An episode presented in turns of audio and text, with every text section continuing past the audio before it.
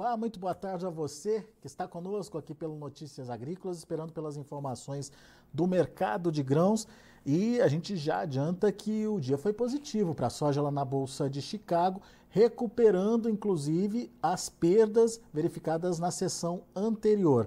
É, as cotações subiram em média 17, 18 pontos nos principais vencimentos e a soja é, voltou aí a trabalhar em patamares acima ah, dos 13 dólares por bushel nos contratos ah, mais, é, mais longos, né? E a gente quer saber o que pode acontecer com os preços daqui para frente e principalmente o que, que motivou essa alta de Chicago hoje. Quem nos ajuda nesse entendimento é o Matheus Itagiba, lá da Pátria Agronegócios. O Matheus já está aqui com a gente no telão. Seja bem-vindo, Matheus. Obrigado por estar uh, tá aqui com a gente nos ajudar a entender um pouquinho mais o que está acontecendo com esse mercado. É, a queda de ontem se reverteu em alta hoje para Chicago, principalmente quando a gente olha no, no para a demanda da soja, para a oferta da soja lá na Bolsa de Chicago. O que, que aconteceu, Matheus? Por que, que o mercado é, virou de um dia para o outro aí? Boa tarde, Alex. Boa tarde, nossa audiência. Pois bem, hoje os é, mapas climáticos principalmente mostram nos próximos 10 dias aí uma situação de, de seca ali no cinturão agrícola. Então, o mercado fica de olho nessa, nessa questão cada realmente bucho de, de acréscimo de produtividade, de corte de produtividade, né, nessa percepção, ele tende a, é, a já influenciar, influenciar, influenciar, os preços dos futuros, né? Outra questão também muito importante, claro, o óleo de soja derivado é, operando em alta, com as margens de esmagamento muito altas, né, historicamente altas lá nos Estados Unidos. É, a produção de biocombustíveis em, em, em si está muito forte, por lá, né? Tanto do etanol quanto do, do biodiesel, né? Que utiliza o óleo de soja. Então, tem essas questões que, que dão é, suporte né, nos futuros neste momento.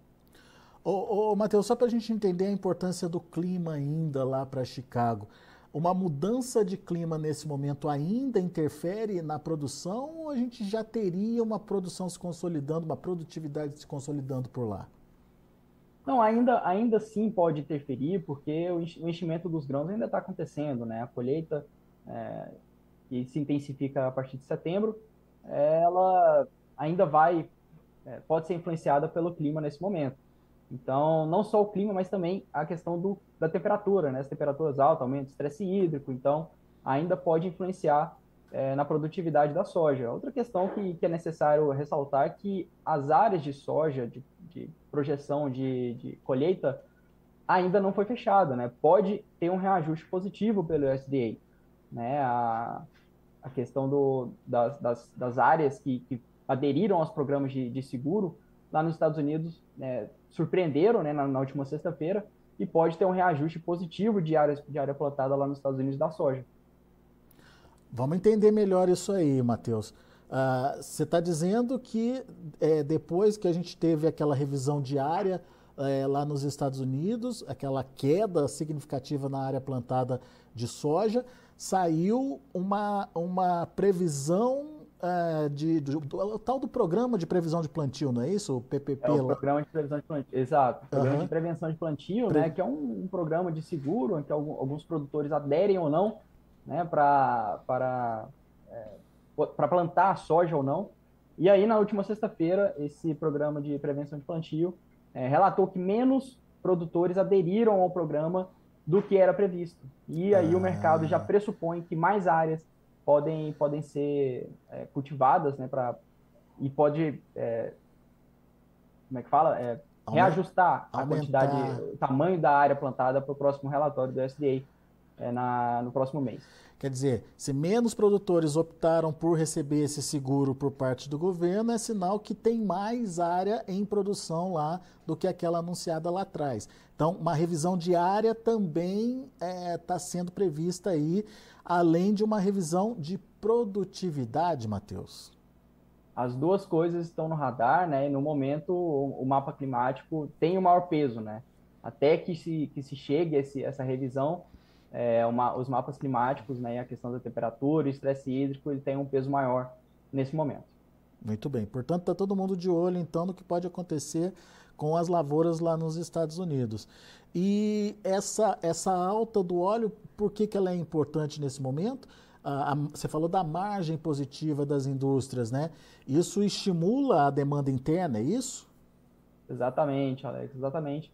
É, as margens a gente tem monitorado já há algum tempo, estão altas e permanecem altas, historicamente altas, e, portanto, incentiva né, a, a demanda interna a comprar né, a soja que está disponível no momento e, e fornecer esse produto né, aos preços né, que dá uma lucratividade melhor aos esmagadores. E isso deixa o estoque que já é apertado é, até mais enxuto, talvez. Perfeitamente, exatamente. Essa é a tendência né, que se verifica com, é, com esses dados de, de esmagamento. Muito bem.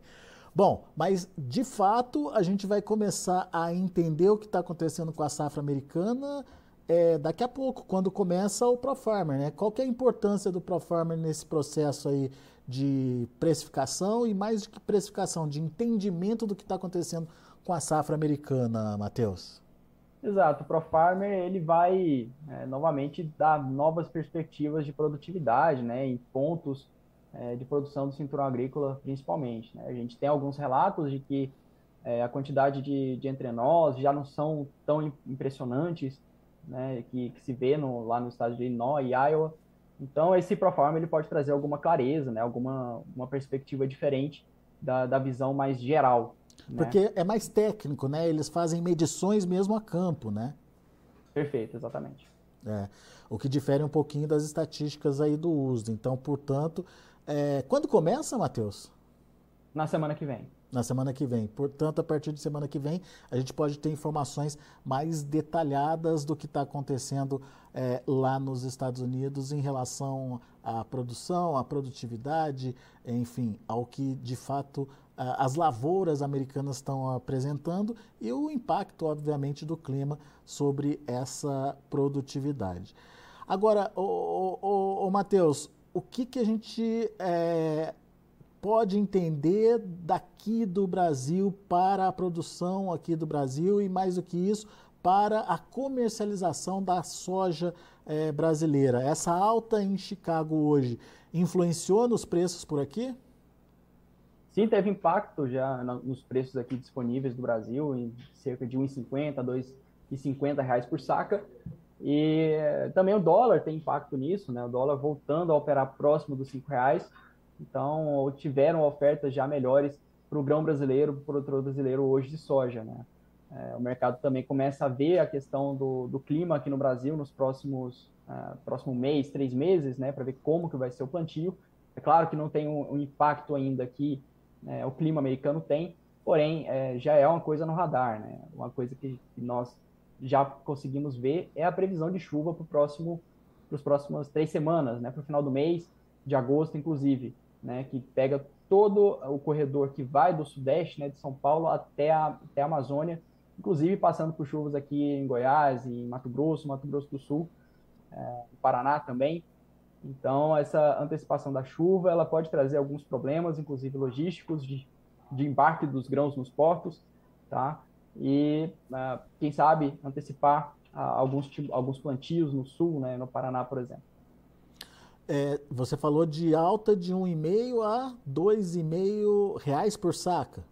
Exatamente. Tá. O pessoal aproveitou para comercializar. O que, que você viu em termos de comercialização hoje?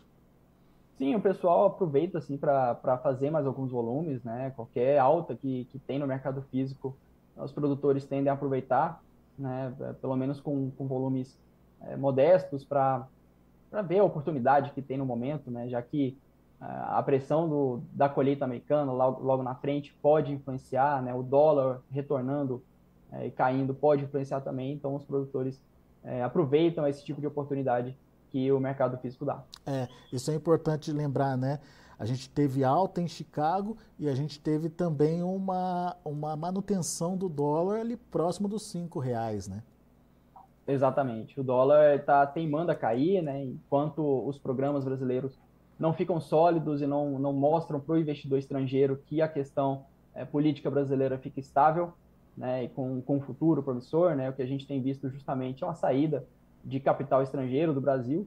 e isso incentiva a alta do dólar aqui no nosso país.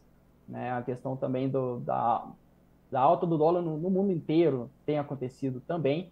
É, lembrando que hoje o, o Fed, o Banco Central Americano, divulgou a ata do Comitê de Política Monetária, que novos, é, novos aumentos nas taxas, nas taxas de juros dos Estados Unidos não são descartadas. Então, isso deu é, algum suporte também ao dólar de hoje, também nos juros futuros americanos. Tem essa questão macroeconômica também influencia. Muito bem. A gente está falando de oferta, mas e a demanda? O que, que a gente pode esperar aí da demanda, principalmente a demanda chinesa, hein? Demanda chinesa deve continuar forte, né? Fundamentalmente, é, não tem muitos motivos para que essa demanda desacelere. Inclusive, é, temos alguns relatos que a demanda por milho vai ser muito forte neste, nessa safra, né? principalmente do milho brasileiro, é, acima do que o projetado ainda que o SDA, é uma coisa que nós podemos antecipar, é uma possibilidade, tá? É, enquanto que a China mostra alguns números fracos da macroeconomia, a questão da demanda por produtos agrícolas, como a soja e o milho, ainda é muito sólida. Muito bem. Tomara que continue, principalmente, é, continue comprando do Brasil, né, Matheus? Exatamente. O Brasil tem preços muito bons ainda das commodities, então, é, de fato, é muito difícil competir com o Brasil. Muito bom. Matheus Itagiba, meu caro, obrigado mais uma vez por estar aqui com a gente, trazendo as informações do mercado, explicando para a gente essa movimentação dos preços. Volte sempre. Muito obrigado, Alex. Um abraço a você e a nossa audiência. Até a próxima. Até a próxima. Tá aí, Matheus Itagiba, Pátria Agronegócios aqui com a gente, trazendo um pouquinho do cenário que ajudou a elevar os preços da soja lá na Bolsa de Chicago nesta quarta-feira. Mapas climáticos sem sinais de chuvas aí pelos próximos 10 dias, alta é, do óleo, principalmente por conta de uma demanda mais agressiva, demanda interna lá nos Estados Unidos. Enfim, isso acabou dando sustentação para esse movimento de elevação dos preços uh, na Bolsa de Chicago. Mas o Matheus pediu para a gente é, ter atenção com as próximas informações que vão sair da safra americana. Temos o ProFarmer já começando na semana que vem, ele vai dar pelo menos uma orientação é, do que está acontecendo de fato nas lavouras por lá, mas mais do que isso, é, possibilidades de uh, alterações de produtividade e mais recentemente é, de olho aí na possibilidade de revisão de área plantada lá nos Estados Unidos. O Matheus explicou para a gente que uh, as últimas informações do programa de prevenção de plantio lá dos Estados Unidos, aquele programa que paga uh, para o produtor uh, que resolveu deixar de plantar ou não cultivar uma determinada área, está indicando a possibilidade menor de abandono de área lá nos Estados Unidos. E isso pode mexer com ah, o tamanho da área plantada por lá. Enfim, vamos aguardar para ver é, como os próximos relatórios do USDA vão se posicionar em relação a essa questão. E deixa eu passar para vocês os preços, finalização dos negócios lá na Bolsa de Chicago. A gente tem aí na sua tela uma variação bastante positiva para a soja hoje, novembro 13 dólares e 23 centos por bushel, 18 pontos mais 25 de alta, a mesma alta para janeiro de 24, fechando a 13 dólares e 33 centos por bushel. Março, 13 dólares e 38 centos por bushel, 17 pontos mais 75. Maio, 13 dólares e 41 centos por bushel, 17 pontos e meio de elevação. Vamos ver o milho. Para setembro, 4 dólares e 69 centos por bushel, alta de 5 pontos e meio. Para dezembro, 4 dólares e 81 centos por bushel, subindo 6 pontos. Para março, 4 dólares e 95 centos por bushel, 6 pontos mais 25 de alta. E maio, 5 dólares e 4 centos por bushel, 6 pontinhos de alta. E para finalizar, a gente tem também o trigo. No caso do trigo, preços praticamente estáveis, recuos pequenininhos. Setembro, queda de 0,75 a 5 dólares e 97 centos por bushel. Para dezembro, 6 dólares e 23 centos por bushel, recuando também os mesmos 0,75. Março caindo um pontinho, fechando a 6 dólares e 48 centos por bushel. E o maio, 6 dólares e 64 centos por bushel, queda de 0,25, ou seja, sem grandes alterações em relação ao fechamento de ontem. A gente vai ficando por aqui. Agradeço muito a sua atenção, a sua audiência. Daqui a pouquinho tem outras informações e mais destaques para você no Notícias Agrícolas. Continue com a gente. Música